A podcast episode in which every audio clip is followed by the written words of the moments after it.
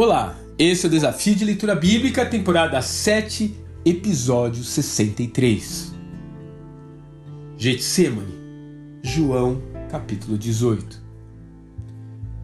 Estamos diante do momento mais frágil de Jesus.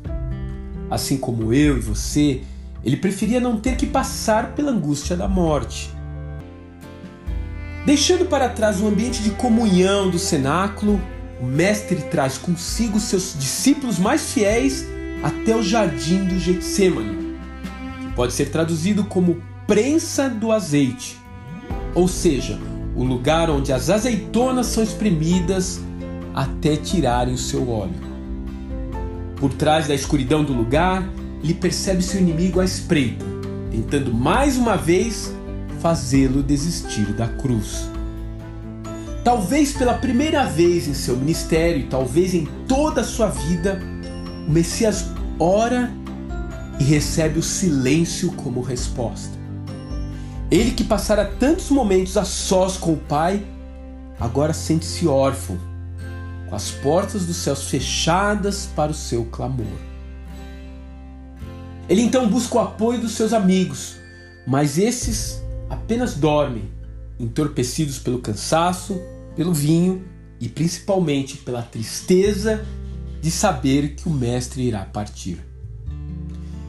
Em algum momento, porém, a fé consegue acender uma fagulha e ilumina toda aquela escuridão.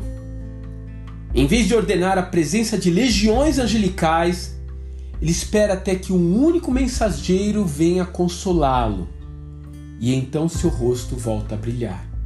O seu coração se alinha com os planos do Eterno e assim ele consegue se erguer pronto para enfrentar qualquer coisa que venha contra ele naquele jardim. Jesus desperta para a verdade de que esse era o propósito da sua vinda à terra e ele haveria de tomar o cálice preparado por seu pai até a última gota. Como bem ilustrou o filme chamado A Paixão de Cristo de 2004, Nesse momento, ele esmagou a cabeça da serpente e mostrou a nós que as grandes batalhas são vencidas dentro do nosso próprio coração. Quando finalmente conseguimos submeter nossa vontade ao propósito de Deus. Agora o meu coração está perturbado e o que direi? Pai, salva-me desta hora? Não, eu vim exatamente para isso, para esta hora. João capítulo 12, verso 27. Que Deus te abençoe e até amanhã.